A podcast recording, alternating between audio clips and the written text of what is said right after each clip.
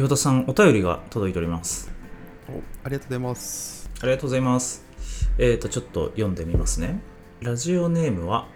東海道中膝栗毛さんです。はい、えーこんにちは。いつも楽しく聞いています、えー理想の上司についてお伺いしたくお便りさせていただきました。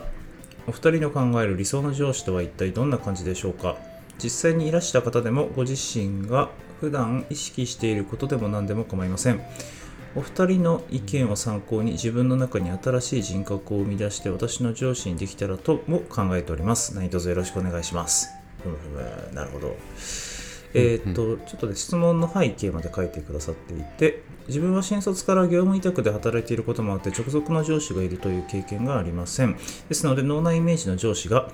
えー私が落ち込んでいるのを何気ない表情から察する天海祐希さんの2の上司。だとか、えー部下のミスをカバーするため誰よりも奔走する的箱おじさん2の上司。なるほどね。とかで、えー理想化された、えー凶毛になっております。えーですが、上司からのパワハラに遭う友人もちらほらといるため、えー実際の上司が自分のイメージとずれているのだろうというのは察しがついているのですが、実態は本当に謎です。上司って保護者でもなく同僚でもなく先輩ではあるけれど部活じゃなくて仕事であって上司って一体何なんですか？話が質問とずれてしまいましたが こんな感じです。よろしくお願いします。ありがとうございますありがとうございます。最後も迷っちゃってましたね 上司って何なんですかって質問なかなか難しいな。なるほどこの方はそっか上司がいるという経験がこれまでないんですねうん。新卒から業務委託ってなかなかあれですね。あの結構レアなキャリうん。キャリアですよね。うん。なんか最近こうマネジメント系とかそういった質問をいただくことが多くてうんうん。多くというか増えてきててうん。何か私たちに答えれそうな感じなんですかね。そうあちなみにねあの最初に言っておくとうん。あの理想の上司って僕はあんまない,、いないです。そうっす。いや僕もいないな。いやこれはなんか東海道中膝栗毛さんと僕僕ら同じ同じ状況かもしれないですね。上司って何ですかみたいな。じゃあちょっと考えてみるか。上司とは何か理想の上司とは誰か。うん。あまず前提として僕なんか上上司部下みたいな言葉があんままあ好きじゃないんですが、うんうん。まあ、実際としてはそうですね。マネジメントする側される側みたいな関係性でいうと、僕と栗田さんは結構あれですよね。自身がマネジメントする側でもあるしマネジメントされる側でもあるって感じですよねそうですね。うんうん。ですよねですよねなのでこういうマネジメントをされたりとかこういうマネジメントを意識してるとかなんか誰か固有名詞というよりはこういうなんていうかなやり方みたいなことでもいいのかな？まあマネジメントする際される際にちょっと意識していることなんかありますか岩田さん？なんでしょうね全然今のところ何も身のある回答してないですね。ずっと質問の意図を確認してますよね。あるよねそういう時。あのいい答えを思いつかない時とかね。あの会話の中で。ただただ質問の意図を確認するっていう。30分これで経つんじゃないかと。ああそうですよね。いやなんかそうですね。うーんちょっと今パッと思い浮かんだことで言うとうん。あの多分理想の上司というかい理想のマネージャー像みたいなのってうん。なんか2つあると思っていて前提としてその人、うん、とマネジメントされる側の人によって全然一つには絞れない話だなと思っていてはいはい。いろんな人にとっていろんな上司がいると思うのでまずなんかこの人みたいなのがまずないよねっていうのが一つないだろうなっていうのが一つとうん。あともう一個はいわゆる理想の上司っていうものを構成する要素っていうのはうんと多分いろんなものがまず要素としてあるんだろうなっていうのをまず前提として思いますと、うん。なので一言であんまり語れるもんじゃないんだろうなっていうのは前提で思いつつだからうん。僕その中で、なんだろうな自分がこう意識してることとか、まあ、そういうふうにされていて嬉しいなと思うことで言うとうん。何か一つに絞ろうと思うとえーっとなんか変化を促してくれる存在かどうかっていうのが僕は一番大きいかな、なるほど。うん、あ自律的な変化を促してくれるって感じかな。うんうんうん。なんかそのねメメンタル的にフォローしてくれるとかなんか技術的とか経験的にすごいとか、まあ、いろんな要素はありつつうん。多分そのマネージメントされる側の本人が自分でどんどんこう変わっていきたいとか変わっていかないといけないっていうのを引き出してくれる存在って結構ひ個人じゃ完結できないことだから、うんうん。うん、やっぱりなんかこうそういうふうに導いてくれたりとか気づきを与えてくれるっていうのは結構その上司とかマネージャーとしてすごく貴重な役割だなと思ってるんで僕自身はめちゃくちゃそれを何か一つって言われたらそれをすごい意識してるかなっていう気はしますね。ああなるほど。なんか具体的にはそれはど,、うどういうこうコミュニケーションだったりするの？うーんとねそうですよね。なんか一番わかりやすいものでいくと例えばなんか僕意識するのは結構今その人ができてること自体はすごくまずあのそれ自体は素晴らしいことですっていうのをすごくちゃんとみ認めるうっていうんことをやりつつちょっとマッチョかもしれないですけどでももっとあなたはできますよっていうのをなんか言い続けたりとかうんうんそういう機会を少しずつ与え続けるみたいなことはなんか常に結構意識してるかもしれないですね。うんなるほどね。なんかそういう会話をワンワンの中とかでやっている感じなのかな。そうですね。なんかそこ意識しないとあれなんですよね。結構今やってることでできてるできてないみたいなのの判断軸の話になっちゃったりしたらなんか個人としても組織としてもあんま進展がいつもないなと思ってて、うんうん。うん、すごく頑張ってますよ。でもこんなことももっとできると思いますよ。やってみませんかとか、うん。うん、ちょっと機会を作るとかそんなことはやってる感じですかね。なんかまあ逆にそれに結構それに尽きるかなっていう気はしてますかね。個人的なマネージャー像でいうと。いいわゆる僕らって会社の単位で言えばミドルマネージャーうんうん。みたいな感じじゃないですか、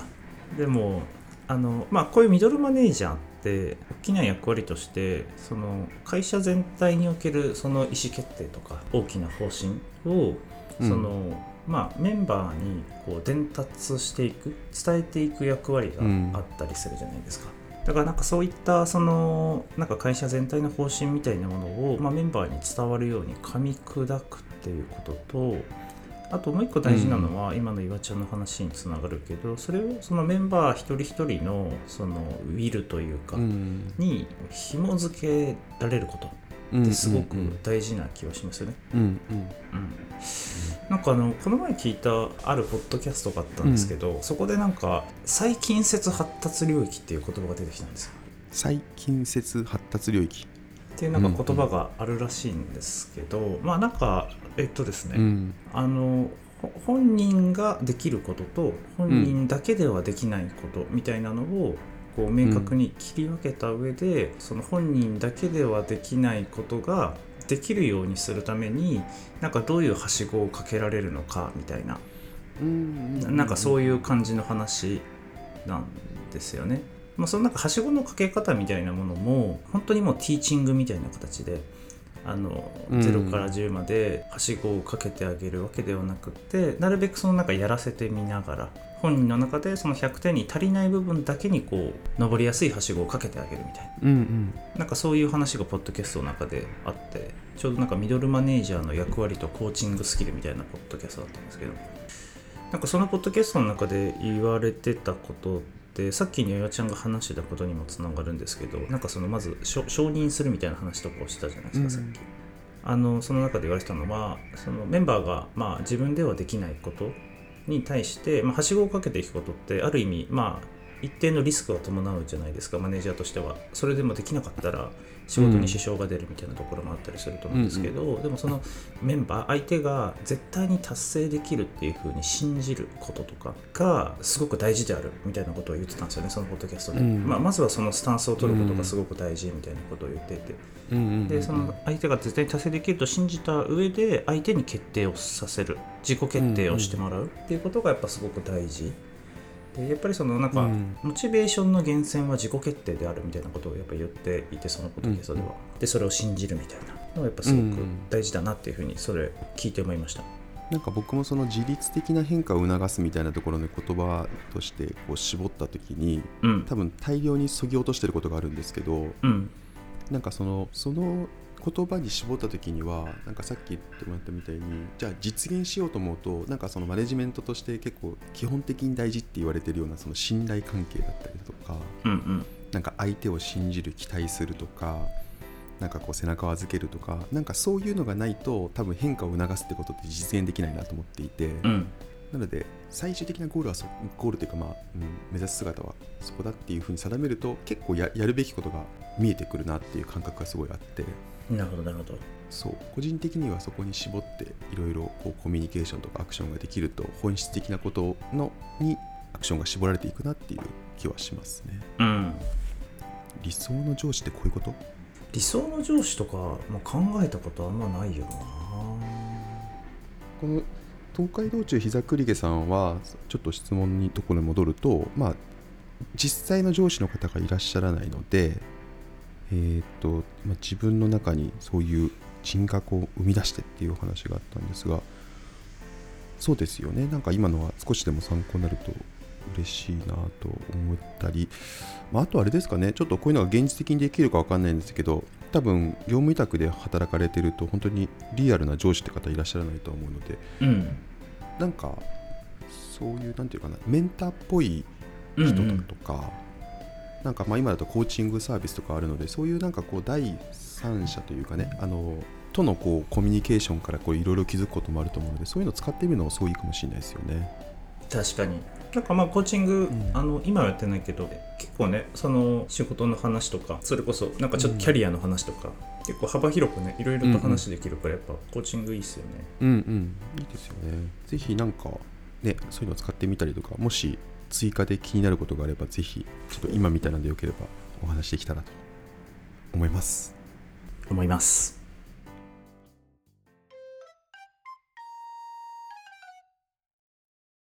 で栗田さんもうもう一個質問いただいてるので読んだっていいですか？おなんとなんとありがとうございます。ラジオネームチムドンドンさん。いきますね、えー6月になり多くの会社では1クォーター最終月という節目のタイミングかと思います。お二人は1クォーター締めあるいは2クォータースタートに備え何か取り組まれていることお考えのことなどありますでしょうか？ツイッターを覗き見させていただいている限りでは岩田さんは育休明けだったり、えー栗田さんは社外取締役だったり、えー講師ともに大きな変動きがあったように見えていてそんなタイミングだからこそいつもとは違う何かトピックが出やすいのかもと思い質問させていただきました。ありがとうございます。ありがとうございます。はあなるほどね。1クォーターの最終月か。456の6月ね。はい。まあうちの会社はちょっと変わったあのスケジュールで9月からうんうん。年度が始まるので、678の4クォーターが始まったタイミングですねうちは。おおあそういうことね。はいはいはいはい、岩田さんは？私たちも6月末決算なんで本当に最クォーターの最後って感じですね今。年度の最後か。うちはその、いまあ、4クォーターが始まったタイミングなんですけど上期下期みたいな。あの半年で見た時に、今下期のえちょうど折り返し地点なんですよ。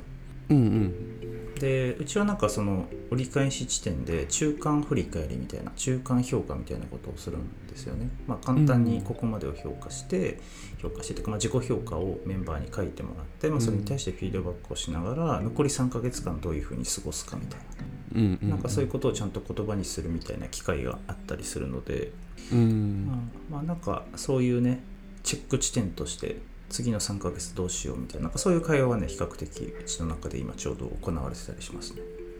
うん。あなるほどなるほど。あそうかそういう観点で言うと僕らは結構ずっとやってるのはうん。あのクォーター終わりのタイミングになると、えっと、そのクォーターでこういうことやっていきますよねっていうところを最後追いかけるのもそうなんですけど次のクォーターとか、まあ、ちょっとタイミングによっては次の1年間とかでどういうことをやるかっていうロードマップをみんなで作るんですね。うんうん。それが結構組織のルーティンとしてあってあの会社自体も全社でロードマップを作ってそれを更新し続けるっていうのをやってるんですけどうん。それがなんかこう会社とかそのディビジョンとかチームとかグループみたいな単位にも落ちてきてる時にうん自分たちもそれをやっててちょっとあのあの社転職したしてこられきたばっかりの人からすると結構特殊だって言われるんですけどなんかそういうロードマップを作るのもあのあれなんですよ。メンバーというかもうチーム全体で一緒にやったりするので、うん。なんかそのトップダウンある程度トップダウンでこう枠組みが決まってくるところもありつつボトムアップでこういうことやっていきたいみたいなところをこう両方からやっていて、うん。あのそれを形にしていくみたいな作業があってうんうん結構時間は一定かかるんですけどでもやっぱりそれ立てた時あて後のチームのこうなんか納得感っていうか自分たちでこうやっていこうみたいなのの引き出しやすさはすごくあってうん。そういうのをやってるタイミングですね。なのでなんかチームでやるってこともそうだし、まあ、それを考える前提としてなんか僕もなんかある程度の枠組みを考えないといけないのでうんうんうん。そういう意味でいくと次の 次のクォーターとか、まあ、次の1年間みたいなことをすごく考えてるタイミングではあるかもしれないですね。へえなるほどね。面白いね。みんなでロードマップ作るってすごい、うん。確かに面白そう。まあ合意形成するまでは結構大変かもしれないけどしたらねその1年間やっぱ走りやすくなりますよね。そう。なんか自分が思ってるのとなんか違う内容とかも当然あるところはあるんだけど、でもまあそれもなんかこう勝手に決まるというよりはちゃんとこうオープンドアみたいな感じでみんなでコミュニケーションしながらうんそれを作ってる人たちがこういう思いでやってるみたいなところで反対意見とか賛成意見とか言いながら決めていくっていうのがあるので、うーんなんかこれは結構、まあ、独独特なカルチャーだし、うん、すごく好きなカルチャーではありますね。まあだから何しかこういうなんかクォーターの締めとか、まあ、そういう節目の時に、まあ、中長期的な目線で何かを振り返るとか先々を見通すとか、まあ、なんかそういうことをんできるとやっぱいいよねっていう感じよね。なんかこのチームどんどんさん参考になりましたでしょうか？最初全然出てこなかったですけどね。もう多分あのマネジメント関連の質問来ない可能性ありますね。今日なんで。理理想もないし考えてもねえしみたいな感じかもしれない。あそこの浅さが今ね今回垣間見えましたね。